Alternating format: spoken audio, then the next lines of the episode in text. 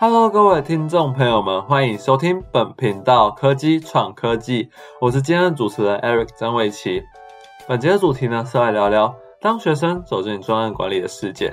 我来分享的是我在大二的时候，在资策会进行了九个月的专案管理实习。那是一次在我担任实验室助理的时候接到了一通电话。因为我在从大一暑假开始担任台科智慧金融实验室的助理，帮忙产学案，所以有时候会把自己泡在实验室里面处理一些产学案相关的事情，亦或是可能做自己的事情。而在那次我刚好待待在实验室的时候，有一通电话打来了，当初是就是。一个厂商，我我也不知道他们是谁，然后他们就打来，然后问我说，就是哎，我们想要跟你们的育成中心谈合作，因为我当时指导教授刚好是台科育成中心的，就是执行长，然后我当时接到以后，就留下联系方式，然后就是可能帮忙转介一下他们要什么时候来谈，呃，因为我当初我的指导教授刚好有点忙，所以他当初请我说去帮忙跟信件跟他们去沟通这一部分，我去接待他们，呃。在这这接待的过程中，就是他们也成功的，就是来我们育成中心来进行一个提案。然后那一次呢，我也是负责去把他们引导上楼，然后跟他们对接去完成这次的提案，以及在现场去听他们这是什么样的一个提案。而他们当初就是希望来找育成中心谈合作，就是因为他们是资社会的一个新创相关的一个案子，我大概会详细的去大概解释一下。然后他们当时跟我们提说想要怎么合作啊等等，而在提案的过程后，就是因为我还要送他们回去嘛，所以就是在来提案的主管就是他说就是他就是可能就觉得问我有没有之后有兴趣有机会的话可以去他们那边实习，我就想说好啊，然后后面就跟他们去说，哎，我有这个意愿，所以呢，就是其实虽然有这样子，他们有看到类似像我的潜力，然后问我有没有这样子的兴趣，呃，我我虽然有这样像。听起来像内推，但是呢，内推其实也不是说什么哦，就是他觉得你有兴趣，直接把你拉进去。其实我在进入前的过程是有经过一个程序，是就是他们我不他们跟我先要我的履历去看，就是看有没有一些人力需求专案刚好是符合我履历的需求，我是不是刚好能够胜任这样子的工作。呃，接下来下一步，他们就透过电话面谈，可能就是问我说，哎，就是你可能对这方面有什么样的经验呢？然后就是你之前有没有做错过相关的事情，来确认我是不是适切这个专案，然后最后面才成功拿到这样子一个 offer。呃，接下来就要进到我在这样子担任知识和专案管理实习的一个日常干活干苦谈。我负责专案是一个叫做，应该不能说负负责，是叫我协助这个专案，因为。就是实习生而言，我们不可能去负责任何的一个事情，因为就是那个责任不可能是让我们去扛这件事，但我们也还是有我们的日常主体我们要做。但是就是我如果来讲这件事情，我不能说我是负责这个专案，因为我也不是主导者。因为我们的专案叫做未来城市大数据的应用示范计划，它是。希望透过数据为这样子的核心，然后去透过向新创提供数据，中小企业提供数据，然后不管是新创、新创，或者是一些中小企业甚至大企业，我们一起用这个数据创造出它的价值。因为这些数据可能对不管新创或这些大企业来说，它可能是无用积累的数据，所以它没有办法去被一个有效的使用。但是他们就希望能够去创造一个这样的平台与技应用示范的模式，让。这些数据可以在上面被大家创造出价值，所以他们有一个在林口，因为之前他们会有这样的想法，是二零一七年四大运结束以后，林口那一个整个大场域似乎好像感觉就是也不知道能做什么，所以他们当初就是希望在那边做一个新创的实验，所以才出现了林口新创园区，然后他们就是在那边去。透过这个计划去实验，说，哎，如果今天数据加上可能创业的这些提案想法，然后不同地方的数据这样子创造出它的价值，然后在那边进行实验，所以那边有一个数据战情室，可以在里面看到说，就是可能新创里面进行不同的实验，然后还有一些产出的成果。而这个平台呢，则是就是大家可以在上面去找到一些企业提供的一些数据，像是他们可能。他们不知道这些数据可以创造什么价值，而他们就是希望能够去在上面找到能帮他们创造出价值的人，可以跟他们合作。因为这数据不可能只是这个瞬间产出来之后就不会产出来嘛。再见到我日常的甘苦谈，我要做什么呢？其实我大概就是主要分成两个部分。我要做的事情，第一部分就是 BD，就是 Business Development，就是去做商务拓展。然后第二部分就是 Marketing。我先讲我在 BD 的时候做哪些事情。从第一个是我必须去收集客户的名单，以及我要去进行陌生开发。因为我们的专案就是要去找到。以新创来说，我们找他们就是希望他们能够提供数据，然后以及我们也有办一场叫做数，就是城市数据实竞赛，然后就是可能大企业提供数据，然后新创可以来参加，然后去跟他们直接的媒合，也不用说在平台上面找，可能还没有那么的直接，就是可能是已经透过一个媒介，他们可以在现场直接去替企业可能创造出价值，他们就可以这样找到了合作的伙伴 partner，那我就是透过去邀请不管新创。而邀新创加速器的目的，就是因为新创加速器底下有很多个新创在他们底下进行孵化，所以就是看他们有没有兴趣去跟我们进行这样的合作，他们提供我们新创，不管是名单，或者是跟他们新创讲有这样子的服务，甚至帮我们去做媒合，以及跟他们讲有这样的资源。而陌生开发的过程呢，其实我觉得还蛮酷的，因为就是在这部分，我也不仅仅说就是只是用最传统的，因为我大概会讲哦，我先讲到就是，我也会去设计以及寄送公关性，然后就是针对不同的企业，因为我们要先引起他们兴趣的话，就是要说。假设是针对这家企业来说，你用这个数据，你可能可以多创造出什么样的服务，或者是你有一些无用数据，我们可以假设你已经有，然后我们就会在信中，我会在信中去写到，然后再给主管审核，说这样可不可以再去寄送。而我们也会去进行客户端提案，可能他们收到我们公关信，或者是我陌生开发成功以后，所以我也要去现场客户端提案，不管是现场或线上去做一个会议的记录。而我觉得我在陌生开发过程最酷的就是。不仅仅是像是透过公关性，就是我还有一些透过一些之前认识的，不管是之前透过不同的活动认识的一些前辈啊，或执行长，然后或者是就是这些都是因缘机会下认识，然后就在这个机会可以介绍给他们去有这个机会。我觉得，所以我还觉得就是有一个点是在这个过程中我用到还蛮大，就是所谓的社会资本 （social capital），就是你可以去在那个过程中善用你的人脉去达成你这些。不管是目的，或者是希望能够在这过程中达成一些 achievement。再来就是我会，我当初的 marketing 是，就是主管会让我去写一些数据主题相关的技术性文案，就是去做一个让我们，因为我们就是毕竟是数据的一个像是数以数据为主的品牌，所以我们就要写一些跟数据有关，不管是实事还是介绍。所以我当初就写的还蛮多的，不管是。我可以分享几个我觉得很有趣的主题，我当中写的，就是像是，嗯，可能不管是当金融科技新创运商、传统证券商啊，或者是我要去开箱很多的，像开放资料库的一些大全，不管是内政资料开放平台、社会经济资料服务平台，甚至是像我们这个领口数据平台，以及甚至我当初还去写一篇跟时事很相关，就是当初不是那叫什么，呃，捍卫战士二上映嘛，我当时就因为他们当初透过 AI 去还原了。冰冷的原声，我记得是冰冷，对，冰冷的原声，所以我当时也去特别写说，哎，就是它可能是资料量少，如何去训练出可能 AI 的模型啊等等，我就会去写这些主题。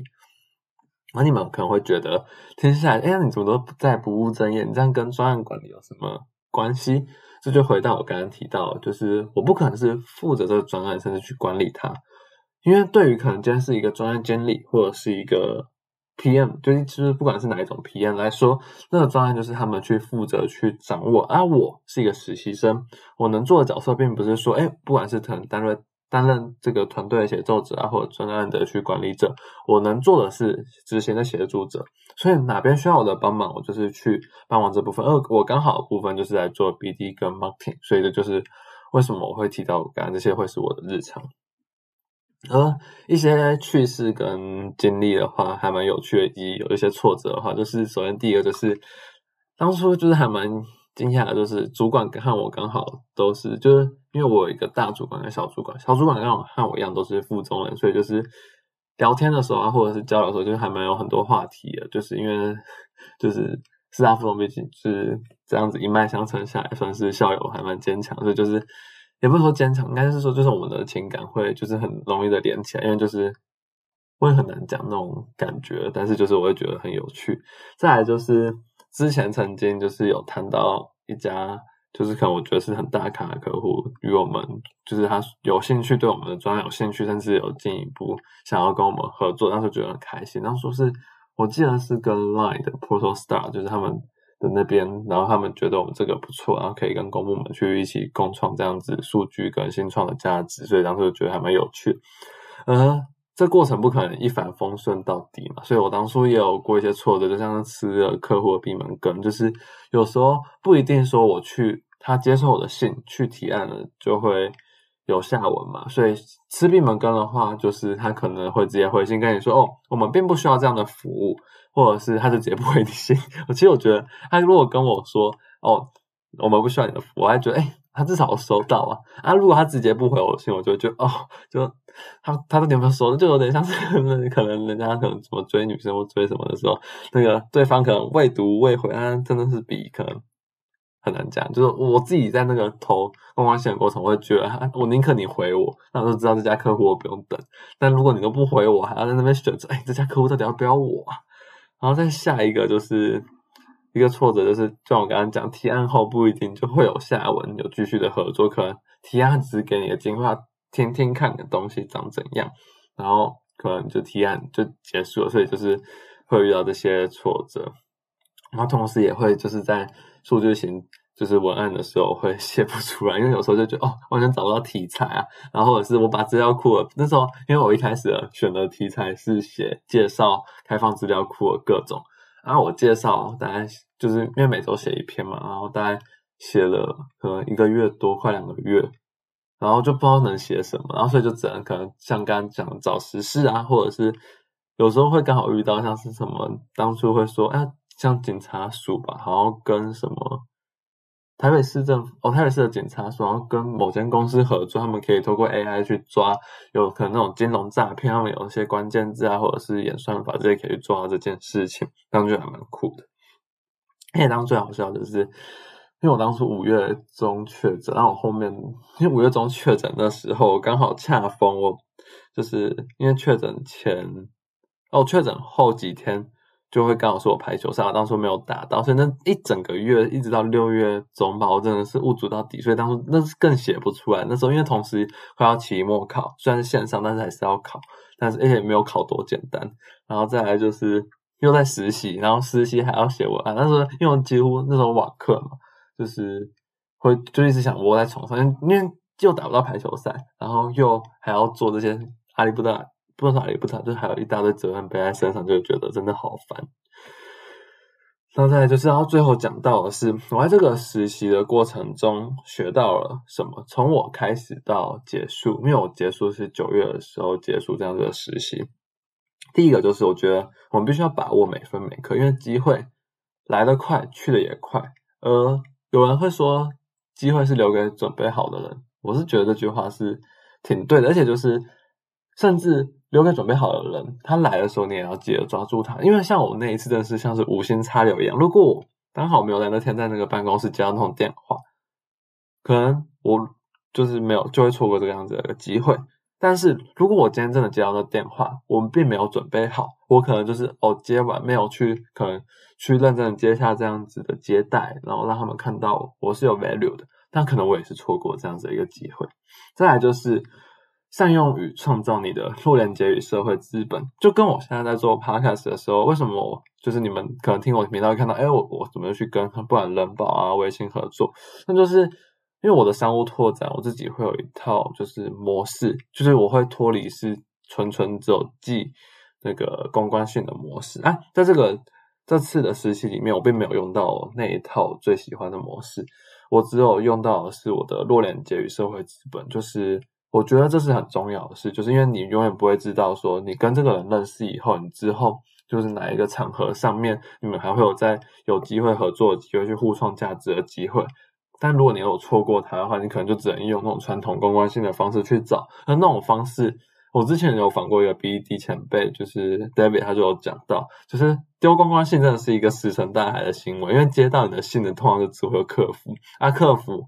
会回你信的几率又很低，除非他是一个很积极的客服吧。然后或刚好是今天可能主管跑去收信，那他可能看到这个机会就会抓住，或者是你就被他抓住了这个机会。所以我还是觉得，特别是在弱连接与社会资本这方面，就是多认识人是有它的益处的。那因为你永远不会知道你什么时候会用到他们，也不能说用到，就是我觉得用到会讲的很功利，但我就会觉得你，